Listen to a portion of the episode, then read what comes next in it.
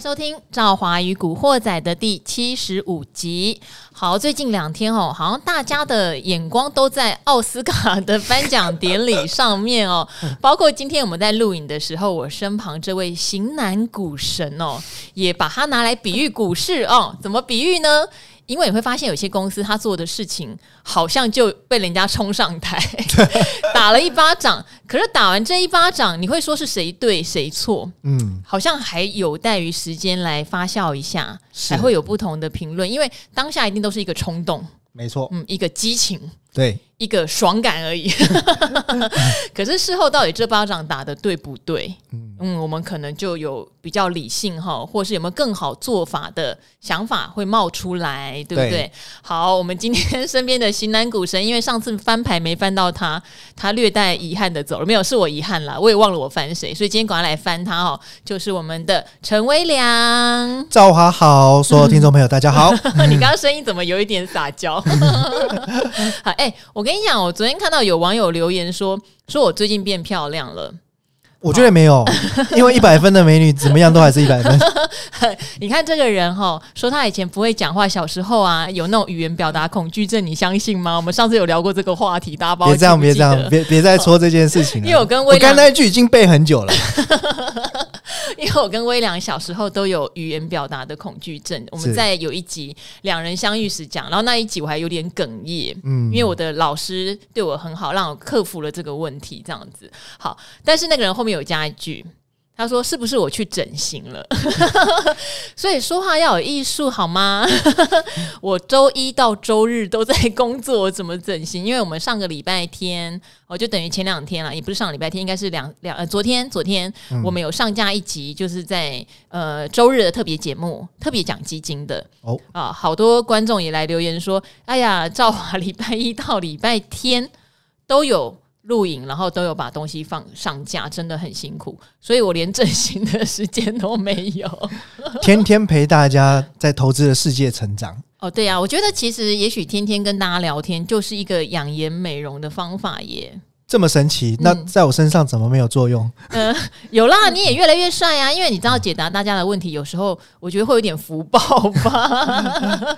希望如此。对，因为如果有人得到帮助，像昨天赵华就念了好几个，是真的从我们的做法里面赚到钱。也许不是大钱，但是第一，他可以培养他的盘感，嗯，培养他对股票的判断，对不对？然后再来，没有担惊受怕，这样买用零股买嘛，没有什么呃压力。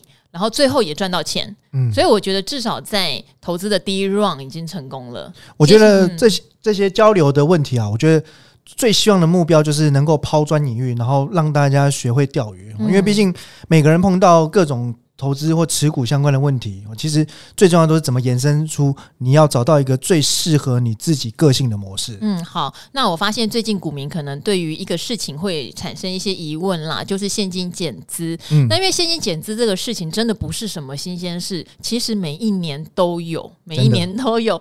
然后我以前在杂志社也常常去写这个，就是到底什么是现金减资，什么是亏损减资？哈，减资其实是中性的巴拉巴拉。其实这个网络上你找文章非常非常的。多，那今年为什么大家会有点 shock 呢？可能是因为长荣啦，因为它第一一下子是减资六成嘛，然后第二它要跟鼓励政策一起宣布，所以大家会有点搞不清楚哦哦，到底是十八还是二十四，搞不清楚。然后当然第三伴随而至的是市场可能产生了一些杂音跟疑虑，所以股价是随之反而下跌，好像没有利多发酵的状况。好，大家就有点吓到了。我还记得长荣宣布之前。在那所谓的 PTT 股板啦，就是一些网友网民哈，是认为哎呀，明天就涨停板了，大力多哦。本来以为只配二十块，就配二十四块，有点弄混啦。我觉得，好，可是后来变得很悲观。呃，因为后来发生了国巨减资，嗯，好，国巨减资其实如果是股票里的老手就知道了，哎呀，他减太多次了，嗯，哦，减资增资，减资增资，减资增资，所以这个事情对国巨哈，就算不是。利空也不可能是利多哈，这个是第二点。第三点当然就是昨天的友达，嗯，结果就发现股民开始变悲观喽。嗯，为什么？因为友达跟长隆有一个地方很相像，第一，景气循环股嘛，对不对？去年都赚特别多，今年不确定。然后第二，它竟然只配一块，只配一块耶，小气鬼哈，就是跟长荣其实实际上只配十八块的股利，好像异曲同工之妙。嗯，好，然后第三，因为面板的报价一直在跌，嗯，所以股民又变得很悲观哦。有人就说：“哎呀，会不会今天一开盘就跌停？” 但是也没有啦。好，所以今天趁着微良来，因为微良的研究底子非常扎实，哈，从投信出身哦，又待过券商，然后现在在投顾，这一连串，他上次有讲嘛，他喜欢自我挑战，说服你。好，所以他来帮我们。讲一下好不好？到底这一连串的减资，嗯，为什么有的人会被市场打这一巴掌？这一巴掌打的对吗？会不会看错了什么？比包括今天友达其实还是下跌的。好，呃，我觉得所有投资朋友，如果而后一听到公司要办。减资啊，尤其是现金减资的时候，先不要急着想要一刀划分，就是它到底是利多还是利空。因为我觉得，当然减资这件事情，它是一个财务操作，那势必也会间接影响到股价。可是，呃，影响股价的因素很多，那相较起来，我觉得它一定不会是最重要的那个因素。那本身的营运展望，或者说今年的一个接单前景如何？我觉得这些相关的讯息应该都比减资更为重要。所以，其实影响股价既然因素是多元化的，所以也避免就是说我们犯了一个逻辑上的一个问题，就是我宣布完隔天如果跌，然后大家可能只把焦点放在减资，或宣布完股价是涨或涨停，然后呃把所有的利多原因也归纳于就是因为减资。我觉得这样可能容易犯了归因上面的一个。陷阱或迷失，对，所以我觉得说实在的，必须还是要 case by case 来看啊。但如果说要给一个大方向跟原则，那我认为就是说，现金减资本身它的呃，在财报上影响性，至少这个东西是客观的。我就是说，假设在公司呃获利。状况没有变的前提之下，哦，那第一个就是它的股本会变小。对，那股本一变小的话，如果将来有心要拉抬，它会涨比较多。嗯，但反过来说，有心要灌压，它也会跌比较快。嗯，因为就是股本小的效应。那再来就是因为获利不变，所以股数减少了，因此我们在计算每股盈余 EPS 的时候，它会变得比较好看。嗯，哦，并不是说获利变强哦，大家要注意，我说的是 EPS 会变得比较好看。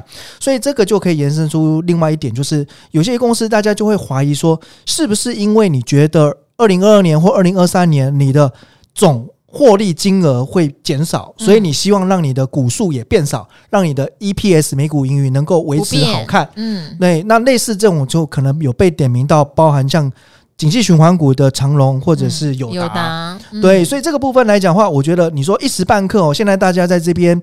呃，在在桌面上吵来吵去哦，其实没有个答案，因为一年才开始，现在才第一季，是现在才第一季，所以其实到底这个今年一整年的产业前景、公司的营运状况是变得更好，还是持平，还是糟糕了，要衰退了？我觉得这可能还要更多的时间去观察才能确认。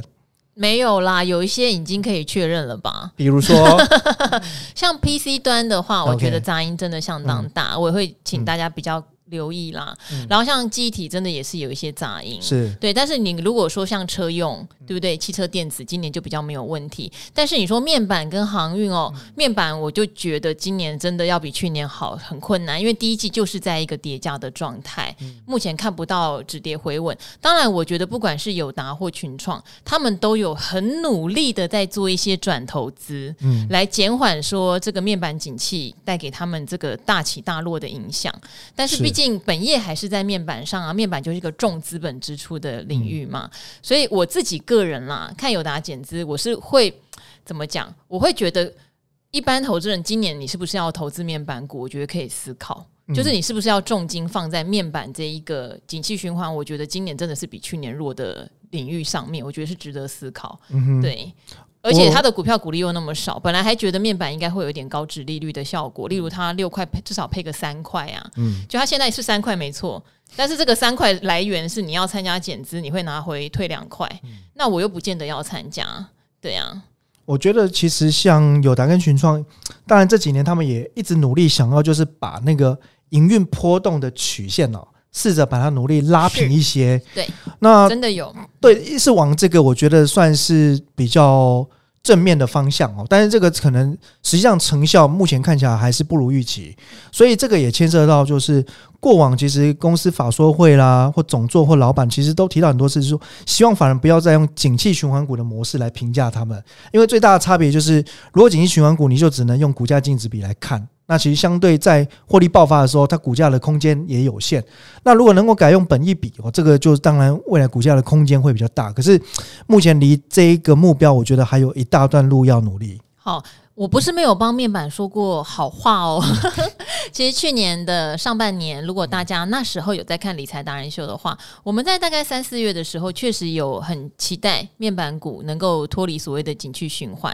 对，可是后来事实上证明说，当你这个终端需求下滑的时候，面板报价就真的就是全面下跌。当然一开始你会讲哦，好像是大尺寸的先跌嘛，啊没关系啊，至少 notebook 尺寸的或者是一般中小尺寸的没有跌，或者反之都有。可是现在是全部，嗯，现在不管是大尺寸、中小尺寸，其实全部都在跌。那当然我，我我我。嗯，也希望说友达跟群创他们的转投资挹注回来，可以让他们的 EPS 比较稳定。可是这个可能在今年还是相对难达成。嗯、那我们也看到今天有一个讯息嘛，就是友达跟群创也想去投资像富彩啊、Mini LED，他们真的都到处在找出路，甚至他们旗下也都有创投。嗯、对，好，但是这个成果可能在今年一时半刻还不会看到啦。对，长线来看，希望两家公司。都能有一天变成什么类控股公司吧，或者像红海，你真的养出很多小金小金鸡啦。对，好，也许这是他们的一条出路，要不然光是着在面板业，我觉得还蛮难脱离景气循环的。嗯，好，可是我想给大家一点希望，就不是所有的现金减资都会像长隆跟友达我们要那么多的多空机变，有一些看起来就还蛮正面的嘛，对不对？呃，有些就是像巨鹿来讲哦，六一九的巨鹿，这个原本就算是历年来的配息跟殖利率还蛮稳定的。嗯，那另外来看的话，我稍微提一下，就是二六零三长荣啦。嗯，那当然，我觉得这次比较震撼，是因为一下子瘦身瘦太多，减资退六成。嗯，所以这个部分大概有点吓到资本市场。嗯，哦，不过如果说我们看它的就是在今年货柜这个本业上面，今年的方向哦，我觉得。应该至少还能够有一定的成长动能，那只是说成长的幅度到底是高或低？那简单来做个计算哦，就是两个两个角度观察，一个就是在这个 S E F I 运价指数，嗯，去年平均大概在三千七，那现在第一季是淡季，那跟目前的水准大概是在四千四，那距离历史最高大概是修正大概十二到十三个百分点。那就往年来看的话，大概农历新年过后，其实运价都是走跌的。但是今年的一个修正幅度，较往年来看，相对是少。那比去年同期也高出蛮多。那第二个观察就是在今年前两个月份的平均。月营收，长隆来看的话是达到五百六十亿。那去年第四季大家知道是他一年四季里面最赚的那一季哦。那事实上也是最旺的一季。那去年第四季的平均月营收是五百二十亿，所以就目前淡季跟去年的最旺季来相比，月营收的水准大概还高出八个百分点。所以我觉得其实今年的货柜的前景应该是不差。那加上后续还有包含这个合约价的换约，包含这个呃美西码头工人的劳资谈判等等这些相关因素，那。所以我觉得，就是在今年，如果说第二季运价的确有走出这种旺季的一个效应的话，开始呃处于一个调升格局。那事实上去看，就是货柜三雄的股价哦应该不至于说跟国际的货柜股偏差太多。因为其实最近的国际货柜股，尤其像日本的或者是说韩国的业者，股价大概不是创了历史新高，就是在创新高的路上。那我觉得台湾这边有一点，就是因为减资过度惊吓哦，那应该慢慢会有。回神的机会了。好，所以就是刚刚讲的过于不及，对不对？好，因为威良有问我啦，如果威尔史密斯这一巴掌啊，我到底是觉得打得好，还是有别的想法？因为他说他看到很多女主播，好，他都在看别的女主播哦。哈，没关系，其实赵华讲，赵华没有当过主播，赵华一直都是当主持人。他去看主播没关系，不要理他。好，他说很多都大声叫好，然后问我，我可能哈，因为我比较不像女生，我觉得。就是我，我虽然很很感性，可是我也有很理性那边。因为你在股票市场，你真的不能完全是感性。对，我如果是他老婆，就是如果我是威尔史密斯的老婆，我不太希望老公这样做。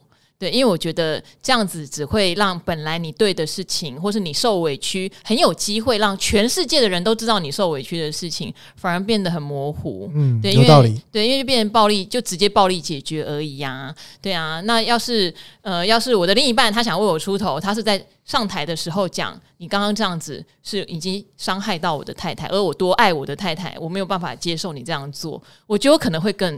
touch，而且会让那一位说错话的男星，搞不好永远都消失在影坛都有可能。嗯，对，我觉得这个方法可能会是我觉得比较那个的。如果说我看到呃爱我的人会因为一言不合就冲去打人，他会回家会揍我啊。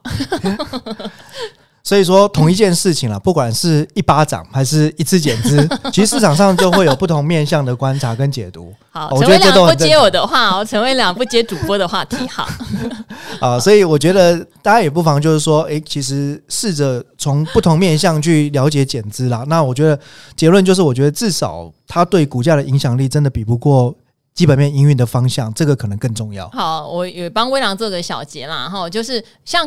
我本人我比较对景气循环股稍微可能就会比较离开，比较不执着啦。但是我知道喜欢航运的粉丝很多啦，嗯、哦，那大家可以参考一下微良的讲法，因为毕竟股价有高低档，当它已经杀下来，像昨天的理财达人秀有特别讲，它都已经跌到一百三十块的时候，我们不会在这时候鼓励说啊把它卖掉卖掉，呃，因为它还是有基本面的支撑。好、哦，但是你是不是今年要很执着在 所谓这种股票上面？我觉得你可以想一下，因为今年还是有很多产业大成长，嗯、例如说晚上如果大家有兴趣可以。看一下达人秀的部分，微良其实有特别提到，例如伺服器相关的，或者是车用电子相关的，即使有做一些减资，法人还是非常捧场。嗯，对，好，大家可以去。关心一下哈，今年有一些产业是很明确成长的，搞不好更值得你的青睐哦。好，那接下来我们就花点时间哈，解读一些问题，因为很多问题牵扯到的个股，可能跟很多听众朋友心目中想问的问题也是一样的。好，那我这边的话也有截取一些有在理财达人秀频道留言的朋友，因为很多人会说他手上没有苹果手机啦，他没有办法在我们的 Podcast 上面留五星好评，但是又满腹的疑问哈，所以没有关系，没有关系，请到理财。达人秀的频道留言，我们一样也会挑适合的出来回答。那因为苹果这个系统也很奇怪，像我现在看，它就一直还停留在礼拜六给我的五星好评，所以礼拜天的都还没进来。所以如果是礼拜天问问题的，可能就得再等一等哦。好，那我们这边先来回答一个，它是叫做应该叫做 Magic 物哈。他说利基电，好，利基电真的很苦命，在涨晶元代工时被忽略，叠记忆体却又一起被砍。好，基本面毛利率逼近五十趴，获利能力没什么大问题呀、筹码部分，外资的持股也往上跑，可是股价却是涨不动哦。买在七十几楼，停损有点痛。好，不晓得该不该直接换去强势股，例如元泰、盛群，比较容易把亏损赚回来。好，希望能够在古惑仔上面哈被我抽到。好，我抽到你当然有原因，就是你讲的也很具体。因为你对它的观察确实没有错，毛利率你也看啦，对不对？你也知道它同时有晶圆代工跟记忆体嘛。好，然后外资可能最近有一点加码，然后换股是微量的强项。微量以前在我们这边常常讲套牢，应该要换股。好，所以这一题我想威良很适合回答。不过我先鸡婆讲一句，利基店怎么会跌呢？因为挂牌后不久，我们的黄老板啊，黄崇仁又要办现金增资啊，就是要跟市场募资。那时候市场就有一个消息叫做什么嘞？乞丐办。呃，员外办乞丐，蛮蛮贴切的哈。就是对这家公司，他们会有一点疑虑，就是你不要再跟我们要钱了，因为你曾经历经过下市嘛，然后又上来嘛。照理来说，现在应该赚的蛮饱的。我们知道利基电其实产能真的被。就是被包走蛮蛮明显，而且利基电有讲过，它是钻石机材的哦。它一片晶圆八寸，可能卖的比联电，可能卖的比台积电都还要贵。它是一个钻石机材的公司，所以大家才会觉得说，你应该趁今年就赚饱饱，要对我们股东好，怎么还来办办增资？从那一天开始，股价就开始真的没有回来。嗯，然后加上我记得是大摩还是高盛有出一篇对半导体晶圆四雄都看坏的。对，他就再也回不来了。嗯，好，就有一个前因是这样，可是他讲理由也没错啊，他今年获利还是很好啊。嗯，所以微良怎么看呢？呃，请容我用八个字来说明。我觉得价值有余，成长不足啊。那这个大概就是我对股价后市的想法哦。嗯，那其实回归到，如果我们讲国内的晶圆代工哦，那从老大哥台积电，再往下二哥联电，那再来可能就是世界先进跟利基电，大概伯仲之间的市占率。那但在这边，如果我们把联电跟利基电拉出来比较，我觉得有个大问题啊。嗯，因为联电的市占率、产能规模、获利能力都明显高过于利基电，没错。可是现在股价两个算是平分呐，嗯，然后打平手了。所以其实联电不涨，我觉得利基电呢。也很难超车，嗯、它会有变成说一下就撞到天花板，然后就头晕，嗯，过不去，上不了。那联电能不能上去呢？又要回到那大哥台积电，你什么时候要涨？哦，这个其实有时候它还是会有一个产业或族群联动或比价的一个效应存在。那牵涉到问题，其实稍微扯就多了一点，就是说，那台积电。因为又要看外资，外资不买台积电了不起，就是反复打底。但是你要有亮眼的行情，那整个配合国际的资金流入、回补全资股等等哦。那我觉得其实利基电当然还有一点就是。大家还是对于二零二三年以后的状况没有把握，甚至这个信心可能提早在二零二二今年的下半年就松动，所以也因为这样子的一个疑虑，让大家比较不是寄予厚望哦，所以我才会讲到成长不足。但是跌到这个地方，探有它的价值有，因为它的确获利就摆在那边。那我倒觉得就是，如果你持股没有很多的人在这里，也不用杀低，稍微忍耐，那等一下，我觉得。整体晶圆代工今年应该会有一波反弹的机会。那但是如果说你想要更有积极性的策略，那刚刚赵华就破梗嘛，就是我每次都喜欢 建议大家。达人陈威良，对，因为我自己的经验也是，如果只是停损，那是很痛的一件事情，没有错。但是如果我们能够去把部分的持股换到更贴近目前的主流或目前的强势股，那这个胜率。的确会拉高，我不敢说你现在换股是不是一定会赚，一定会涨，那倒也不一定哦。可是毕竟盘面的节奏一直在变，那很明显的，其实真的有在看盘的人，应该也感受到现阶段此时此刻，晶圆代工，不管你是双雄还是三雄、四雄，大概就不是盘面的比较吸睛的焦点。好，然后希望有回答到你的问题啦，就是如果要换股的话。嗯，我觉得最近投信的操作还是蛮厉害，还有加上呃，在古惑仔或是达人秀常常有提醒大家，今年其实成长性的产业是还蛮明显的。当然，我们这些都是先扣除所谓大环境的因素哦。嗯、这几天是真的比较风平浪静，就是俄乌战，你会觉得好像对那个市场的干扰的因素有点下降。对，然后美股的反弹也还没有一个告终哦，还是在颠簸中前行。然后恐慌指数大幅的下修，就代表现在市场有一点点祥和这样子。好，在这个祥和之中，可能我们就会觉得换股，像最近很多投信的股票，好，例如说像现在今天新塘也涨停板，嗯，然后像之前投信跑去买加码汉磊嘛，因为汉磊是我的爱股，大家知道，今天当然有一有有回跌哈，但是前一阵子投信买还真的就慢慢的买上去了，有些投信加码股的表现真的都不错，所以感觉上换股好像是一个机会，像你讲盛群最近的股价表现也不错，元泰也是投信加码上去的，今天小回档，所以在这个风平浪静中，也许可以考虑一下。投信的手感还不错的时候，做一点换股试试看。但如果胆子比较小，或是担心这个大环境过两天会不会有一个什么样的风吹草动，也许就是等反弹再做减码，就看你觉得你的风险承受度到哪里了。是，嗯，好。然后另外一个呢，是今天达人秀刚好哦也有讲到的，所以因为这位你是留在我们达人秀频道。详细的解说，我觉得晚上您可以看达人秀，但简单的解说，我们这边也稍微让我们的古惑仔听众分享一下哈。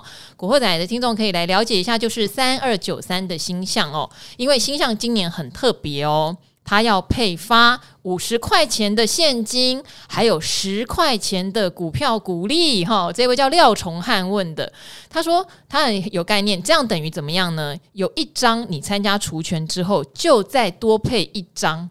酷诶，一张变两张诶，对不对？他说这是不是一个利多？哦，股息呃，有可能在配完股息后，现在是七六三会直接砍半吗？呃，如果不会，现在买是不是一定价差可以赚？哈、解决我的困扰。我先跟您这位廖先生讲一下说，您的观念可能要做一点点修正，就是所有的除权息你都要看除权息当天的那个价格。哦，例如说它是一张配一张，所以它是当天价格除以二。跟现在价格，我不知道当天会高还是低，不是以现在的价格 除以 n 哈，一定要等它真正除权息的基准日那一天，你的呃当天如果说假设那天是七百五好了，那它就会变成三七五，嗯，对。可是你还要扣掉五十块，五十块是现金股利的部分，好，然后等到除完权之后呢，那个等到那个股票拨到你户头，你就会一张变两张。对，好不好？这要有这个概念，所以现在有没有价差，我不知道，没有人知道现在有没有价差可以赚。你关心的应该是要不要参加。嗯，好，那未来这边可不可以很简单的讲一下，你觉得这样子配参加的胜率怎么样？呃，因为配股票股利最明显就是说股本会变大。那既然是配十元股票股利，就是股本刚好就是膨胀一倍。一倍，嗯。所以将来这个呃每股盈余 EPS 哦，会不会被所谓稀释，就是降低哦？这个其实就要值得去追踪了哈。因为如果公司获利没办法呢大幅度的成长的话，那往往哦就是。高股票股利的公司，常常就是它的这个税后 EPS 哦，可能就有这个慢慢的走低下降的疑虑存在。对，所以呃，近年来台湾已经有比较多的公司都会选择配现金股利，而不是股票股利，就是考量到可能营运上面的各种挑战也比较多。那我觉得星象这一次。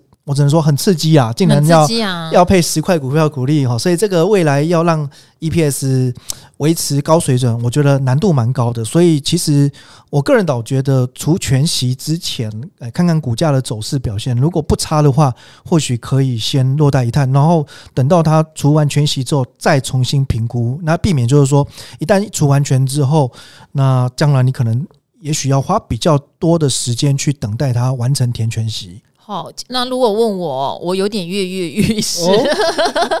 你喜欢刺激？呃，我不是喜欢刺激，就是说，呃，很简单的一个道理啦。我没有期待它一张变两张以后一模一样。好，例如说七，呃，刚刚说七百五，它就七百五好了。我没有期待说七百五嘛，后来变成两张三七五，对不对？我没有期待两张最后又变回七百五。可是后来两张变成四百呢？两张变成四百五，就等于说我我拿到的两张加起来是原来的一点五张，就就好啦。总值还是增加了。对啊，我觉得也不错啊。对啊。不过你刚才讲到那个情况，让我想到特斯拉，那个那个那个就很猛哎。对，可是特斯拉股本是没有在增加的。它分割后，它还可以涨回它分割前的股价，那个真的很猛。对，可是它那个是面额的分割，对不对？好，然后这个的话就是实实在在，它股本会膨胀，EPS 会除以。就是如果说他没有成长，就是 EPS 除以二这样子，对啊，所以我我有点跃跃欲试，但是就是 价格哦，现在七百多，我可能就不会考虑在这时候。如果它除权前真的有，例如说我们呃又大跌哈，整个系统性风险什么，还有跌到六百多块，我应该就会有点想考虑试试看。然后除完权就会一张变两张嘛，然后你就来期待啊，对，会不会变成加回来变成一点原本的一点五张这样子？我是这样想啦，我有点想玩，参、嗯、考看看。好，但现在价格我还没办法。好，好，这位叫做二宝妈不想当韭菜啊、哦，他你之前有问过问题了哈，你说很喜欢达人分析目前的趋势，想要请问一个。观念哈，常常会讲到这个是短多，这个是短空，或是长多长空。好，这个短跟长到底有没有大略的时间呀？例如说是短多是看两个礼拜到一个月吗？哦，长空长多到底多长算长？好，理由是因为哈朱老师哈朱家宏老师他会说，诶。大盘做好短多的第二只脚，但是用周线，因为他那时候是用周线哈来看，还是一个空头的反弹，所以他会有点搞不懂说，那你这个长线、短线到底我是抓多少叫做长，多少叫做短？微良自己有一个标准吗？呃，坦白说这件事情，他并没有非常客观的标准。嗯，那但是每一个可能投资人或操盘手有自己比较主观上的经验累积。那我先讲，就是说我们大部分人可能比较有。共识交集的观察经验，就是在短线部分，我们通常会着重在技术分析上去看日 K 线。嗯，那如果我们要讲一个比较呢中线或波段，我们可能会去看周 K 线。是，那可能我时间拉更长，我看一个大长远的趋势方向，甚至我是一个纯股族，我可能会去观察到月 K 线。嗯，所以有时候开玩笑说啦，这个到底什么叫做长期投资？有时候当冲客他从九点挨到了十二点，他认为他今天已经是长期投资，忍好久，对，已经挨了三个小时了。好，所以我自己是也是没有办法很具体的说，就是几天较长，几天较短，确实没办法。但是朱老师的看法，他是就是像刚刚微良讲的，他用日线来看，好，日线来看，可能一两个月他都觉得是一个短期的现象。但是用周呢，周线来看，他就觉得是中期。那当然月线来看，就是一个超长期哦。他会没他们会用那个线，就是 K 线的长短来判断。但所以可能没有办法很具体的回答您是这个原因啦。我稍微补充一下，就是说，如果您也是想要进一步去判断个股大概短中期的多空方向的时候，嗯、那通常我们有时候的做法就是，比方说，假如习惯看 K D 指标或 M A C D 指标，那就是假如周线的 M A C 指 M A C D 指标已经翻正，然后周 K D 指标也是黄金交叉，嗯，那这时候我们就会认为它是一个中多格局，嗯，嗯，那如果在日线上面同样的指标，它却是往下走，那可能就是属于一个。短空或所谓的短线修正，那你想看一个中多的股票趋势往上，那短线拉回修正，这时候应该要偏买方来做思考、做规划，嗯，大概是这样的一个概念，提供您参考。好，然后还有，当然我们会说，哎，你守的是五日均线，嗯，那代表说你做的波段比较短。我们可以这样来分哈，我们常常说出场嘛，你可以守五日均线。那有的股票特性是特别守十日均线，像老王很喜欢看十日均线，十日均线也算是偏短，嗯，好，然后再来的话，有人说那你就守月线，诶，月线就比较是一个中波段喽，对，好，月线是一个二十天的平均均价，你守在一个均价上。那有人说守季线。好，季线就真的还蛮长线，当然还有半年线、年线，所以你用这个来分也是可以。哦，可能不是一个固定的天数，但是你用 K 线来分，好不好？希望有解答到你的疑问。不好意思，因为没有一个固定标准值啦。哈，好，最后一题哈，最后一题，这个叫做存股标的跌到二十趴要停损吗？哈，你的名称叫可长不可久。我跟你讲，他们很厉害，他们用“久”这个字啊，研发出了非常多种昵称。对，然后有人说，像他他他就可长不可久，有人叫九九什么的。好，美丽又亲切无比的赵华哦，我们爽朗热情的屏东女儿，射手座的骄傲，守护散户的女神。好，谢谢，我觉得我好像把屏东好把射手座 变成一个正面的指标了哈，发扬光大。赵华的 Podcast 是我开车的良伴，从中学到许多知识。赵华的叮咛让人感受到善良和贴心，还有理财达人秀也是我睡前的床边节目。股龄是两年，然后呢，一开始做短赔钱，所以就觉得这种逐浪不是长久之计，就改成股鱼的信徒，开始存股。但半年来依旧有赚有赔。他说，也许时间还太漏了一个字，应该是太短哈。那他说选到做电竞电脑的维新，哇，已经跌二十趴了。我刚刚有看一下，如果跌二十趴，代表你可能买在前高附近有一百七左右的价格哦，因为现在是一百三嘛。那即便存股也是心惊胆跳，跑也不是，不跑也不是。维新是好公司，配息稳定。去年第四季的毛利率不如预期，显卡的价格也崩跌。好，股价被外资调降到一百四十块。好，现货价今天是一百三哦。你是想请教阿格力，不过不好意思，阿格力比较晚才来，我想我就直接请微良帮我们看一下股价修正这么一大段见底了没有？哇，还括号在发问时又跌了四块。其实我知道阿格力会怎么回你，阿格力会觉得你是一个价格敏感者，因为你会很 care 每一天它现在怎么了，所以就比较不像纯股的人这样子，你还是一个比较像波段或是做短很短线的人这样。好，当存股的标的碰到各种利空造顶的冲击，股价二十趴还可能探底，是要停损呢，还是不要看呢？还是加码？好，这可能是存股的人的一个大灾问。然后，好，然后祝福赵华的节目收视订阅不断创高。好，我想怎么看呢？当然也要跟他标的有关啦。如果他今天标的是属于没有那种怎么讲，不会受到景气或者终端需求影响那么大的，也许存股起来没有这么大的疑问。可是维新确实就面临到现在显卡市场有一点杂音。其实呃，存股当中，如果我们再进一步依照可能所处的产业，或者说公司的营运模式，或者说就是在财务上的表现特质哦，我觉得它还可以再分成，有些就是非常非常稳定的这个存股，就类似像电信股这种。嗯、哦，对基基本上你好像半年甚至一年不不管它也没什么差别。嗯。嗯，但有一些是属于呃。这个叫做可能姑且称为成长定存股，嗯，那这个代表就是说它可能还是有蛮不错的成长动能，不过相对它的股价波动性也会高一些。那如果以这样来看的话，我觉得微信会比较像是这个类型。微信其实因为去年的获利至少上半年来说很好，它对我来说定义比较像是高科技成长股。嗯，对。那因为我我手边刚好有个资料，就是刚刚看了一下哦，呃，我想存股选到维新的确是不错，因为它。连续二十一年配现金股利，嗯，然后近十年来，他每一年都可以完成填息。好，所以这位听众他有做功课哦，嗯、他说他的配息其实稳定、哦。然后近十年的平均殖利率五点八六 percent，然后平均只要十三天能够完成填息。填息。所以这个呃，在关于它的这个填息的能力、动能，我觉得都非常不错。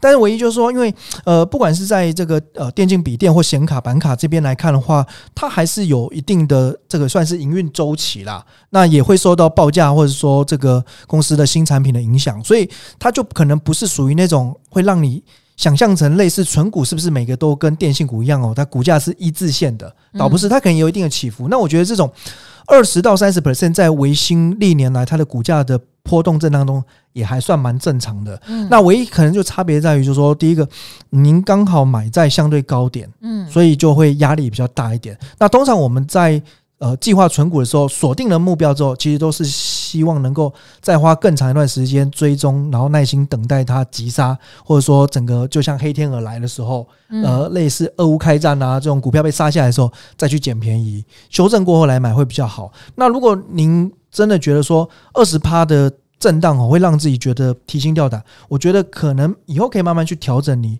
存股在选类型的方向。那有一个指标也蛮好，就是辅助参考，就所谓的贝塔值。通常来讲，科技类股的贝塔值一般来说都会是大于一，甚至到二或三以上。那这个意思就是说，它的波动是比大盘还要更剧烈。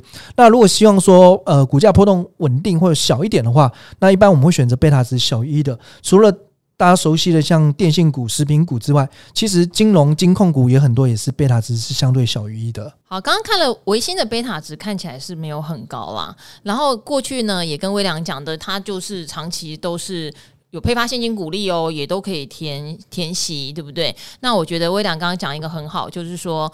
这个存股不是看半年，尤其是如果刚好我们在去年这个大多头你进场，呃，微星看起来刚刚讲说买在一百七，可能是它历年的一个比较高的价格，那你就不能期待买第一次存股就上手，就变成说不是第一次买第一笔就赚钱。其实赵华这个在节目里面常常提醒大家，有时候真的就是很意外哦，你看他看了很久，偏偏就是涨上去的时候觉得再不买我就来不及。其实，如果用这种心情那时候去追他的时候，可能就要有点心理准备啊，我可能会被套牢。但没关系，如果我看好维新，他又回到，我记得好像也曾经有一百二。一百一，对不对？对。那时候我的话啦，如果是我，我可能会选择做一些基本的摊平，或是存第二笔，要看你的计划在哪里。像赵华常常讲说，我不是在存国泰费半，还有就是富邦纳斯达克吗？我是分十到十五笔，对不对？这个十到十五笔就是我觉得，诶，它现在跌下来了。比我当初买的第一笔可能低哈，我不会设定多少趴数，那我就加一点加一点。那重点在你要把这个时间拉长，因为维新它毕竟有它基本面做扶持啊，它不是说今年显卡不好，它永远这家公司就不好了。它可能刚好从去年一个历年最赚钱的一年到今年有点杂音，然后可是明后年呢，诶，它基本盘还在嘛，所以也许你第一笔就是买的比较高，我觉得这个你可以考量，你的计划要拉到多长，好不好？这个存股我们常常讲三年五年。不嫌多啦。那如果真的很担心个股会有产业景气的波动，其实我们也会比较建议存一些指数型有配息的 ETF，也是你的一个考量啊。所以，嗯，今天时间不够的关关系，因为其实很多很多的听众朋友都开始陆续把它 一个 ETF 的大配置计划丢给我们哦。哇，每次念起来嘴巴很酸，都是各种，不管是纯电动车也有的啦，纯费半的也有，然后综合，然后再去买一些金融股都有哈。我觉得你也可以听听看这些人的存股配置和我们的解说，其实大部分都做得还蛮好的哦。好，希望可以给这个可长不可久一点点这个这方面的信心啦。哈，好，那最后呢，赵华也就再念一个好，就是温馨给我们鼓励的留言作为一个结束哦。哇，你叫做最近换 iPhone，所以你是可以跑来 Parkes 的留言。你是如虹跌停的受灾小股民，那可能上次有回答到你的问题，对不对？因为你说谢谢赵华跟幸福哥的解答哦，趁机哦学到了观察淡旺季营收指标，还有赵华是逆向思考的操作思维，是我没有考虑过的哟，真的获益良多。好，你是想问我吸收这么多达人各自的门派武功精华，我是选哪一个门派，或是我是武林 武林王者？我呃。我觉得我跟阿格力有一滴滴像，就是我们买进的时候，其实各门派我都会参考。例如说，我一定是先看它的基本面，我有相信它也有题材，然后筹码面现在看起来也不错。像我很关心投信嘛，所以投信一直买的我真的会很 care，因为它就是这一两年的赢家，对不对？嗯。然后现行上面也做了一些突破，但是这不一定，现行就不一定了，因为不要忘记我是什么，我是捡尸达人。好，所以如果基本面它的状况很好的话。我会在他可能破线躺在那边的时候，我就会减一点，减一点。减的方法其实前两天都好多听众回馈给我嘛，你就一百股一百股减，你就先压力不要那么大，你就先建基本部位嘛。等到投信来了哈，等到现行翻多了，等到万事俱备，东风来了，你就一张一张买。这是我一个很简单的方法。对，但是胜率，说实话，我必须说实话，真的蛮高的。嗯，而且你不会在一开始跌滴滴的时候，你觉得看什么都没有前景啊。然后你现在不是说没有前景，是股价看起来好像不会动，然后跌很惨，不知道会不会再跌的时候，你的压力不会那么大。而且你就开始建一些基本部位了，好不好？这是我的一个很简单的基本功啦。当然，你说选标的那些那很复杂了，尤其是我的朋友很多，可能会到处询问这样。好，当然你这边也提到哦，赵华收养流浪猫故事很感人，这就是我最害怕的事情，因为你跑去找了我以前的专访。好，我以前的专访跟现在会有什么差别呢？当然那时候比较年轻，可那时候接受采访说，因为我以前跑线不化妆啊。全素颜，涂口红而已，所以要看素颜的话，是可以查到一些以前可怕的照片。可是你可以想象，这就是如果你在家，然后赵华没打扮，邋遢就长那样哈。好，现在的话懂得哈，去那个我们楼下书画帮我贴贴双眼皮呀，啊，粘粘假睫毛，看起来比较不一样喽。没有整形哈，请 各位没有整形好吗？好。好，最爱理财达人秀和赵华与古惑仔，好，每到六点就忍不住开始刷这个 Apple Podcast，很少投资节目哈，让人听到忍不住会咯咯笑，呵 呵又收获满满。谢谢你哦，谢谢受灾小股民，希望你的受灾可以尽快变成获利，好不好？好，那今天的赵华与古惑仔就到这边喽，跟微良一起跟大家说拜拜，拜拜，拜拜。